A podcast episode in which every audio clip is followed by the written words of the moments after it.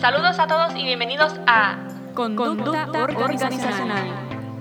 Mi nombre es Caroline Rodríguez y abrimos este espacio para discutir temas relevantes de los aspectos psicológicos en los entornos laborales.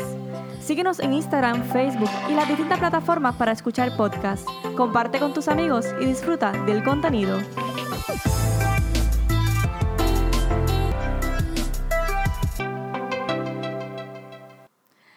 Bueno, regresamos otro miércoles más aquí en Conducta Organizacional y estoy contenta de poder dialogar con ustedes y poder tocar temas importantes y necesarios en los contextos laborales para todos aquellos que aún no me conocen y se siguen integrando y suscribiéndose a nuestro podcast. Soy Caroline Rodríguez, psicóloga industrial organizacional y estudiante doctoral de esta misma rama empresaria y emprendedora, así que tengo muchísimas experiencias que contarle. Y hoy quiero separar este espacio para hablar de un tema esencial y es el tema del amor. Ustedes dirán, ¿el amor en los contextos laborales? Sí. Y les voy a explicar por qué es importante y cómo podemos trabajarlo desde una perspectiva que sea productiva y que sea efectiva.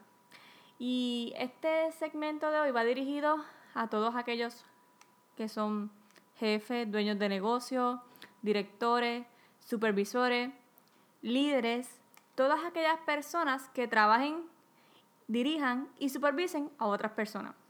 ¿Y por qué les quiero hablar del amor? Porque creo que se puede trabajar con amor y creo que puedes hablarle a otras personas con amor. Un líder que influencia es un líder que obtiene resultados, pero lamentablemente con mala actitud no vamos a lograrlo. Así que si hablamos del amor, el amor es una expresión de afecto, es cuando mostramos afecto hacia otra persona. Y tú dices, Caroline, ¿cómo podemos mostrar afecto en el ambiente laboral, verdad? A mis empleados, a mi equipo. Sencillo, háblale con respeto háblales con compasión y reconoce el trabajo que estás realizando. Y quiero hablarle más profundo acerca de lo que es el reconocimiento, porque yo creo que esta es la base de, muchas cosas que suceden en el ambiente laboral. A ustedes que me están escuchando, si dirigen personas, grábense esta palabra. Reconocimiento, reconocimiento, reconocimiento. ¿Por qué? Porque las personas necesitan ser reconocidas. Ya es una necesidad, todos necesitamos ser reconocidos. Por ende, si un empleado realiza cierta actividad, realiza ciertas funciones, lo hace con esmero y no lo valorizamos, no lo reconocemos, ¿cuál es la probabilidad de que ese empleado vuelva a tener dicha acción? Si ese empleado está, tiene un nivel alto de productividad y usted como jefe ni tan siquiera le dice, mira, gracias por ese trabajo que hiciste, gracias por la calidad que me entregaste, que me gustaría que volviera a hacer los trabajos así. Si no le si no lo reconoces con comentarios positivos, realmente hay una baja probabilidad de que ese empleado en un futuro pueda producir de la misma manera. Así que yo te invito que practiques el reconocimiento y que dejes la quejosidad constantemente, ¿verdad? En el ajetreo del trabajo, en el ajetreo de las responsabilidades que tenemos como patronos, como jefes, a veces se nos olvidan estos detalles y estamos constantemente pensando en las metas organizacionales, que se cumplan eh, los trabajos, que este cliente pidió esto rush, de que esto lo otro, pero necesitamos tomar un stop y debemos de incluir en nuestra cultura una cultura de reconocimiento y una cultura de respeto hacia todos los empleados. Sí, a todos los empleados. porque No solamente el que, el que, está, el que tú estás supervisando, el que tienes hasta el de mantenimiento, al que, al que viene a los suplidores, o sea, literalmente a todas las personas que en ella trabajan y hasta los clientes debemos de respetarlos y valorizarlos.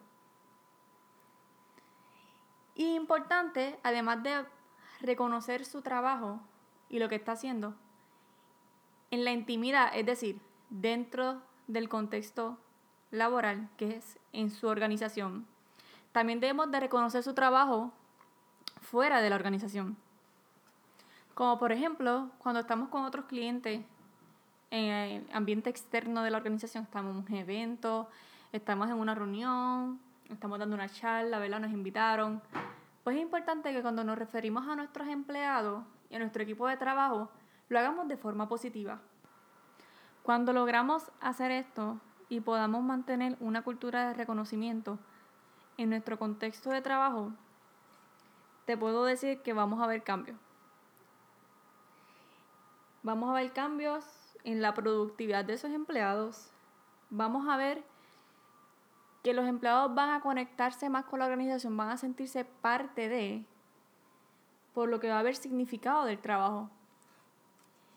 Ellos van a decir, es que en mi trabajo reconocen lo que yo hago y para ellos es importante. Por ende, tengo que hacer lo mejor posible y voy a trabajar por alcanzar la excelencia y la calidad. Así que eso los motiva y los incentiva a continuar sembrando, a continuar eh, haciendo ir más allá de las funciones que le piden.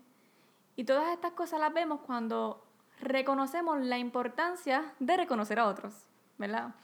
Eh, inclusive, eso le da sentido de propósito. Cuando nosotros tenemos sentido de propósito y sabemos lo que hacemos, por qué lo hacemos y para qué lo hacemos, creo que eh, da un giro y el trabajo que estamos realizando cobra sentido.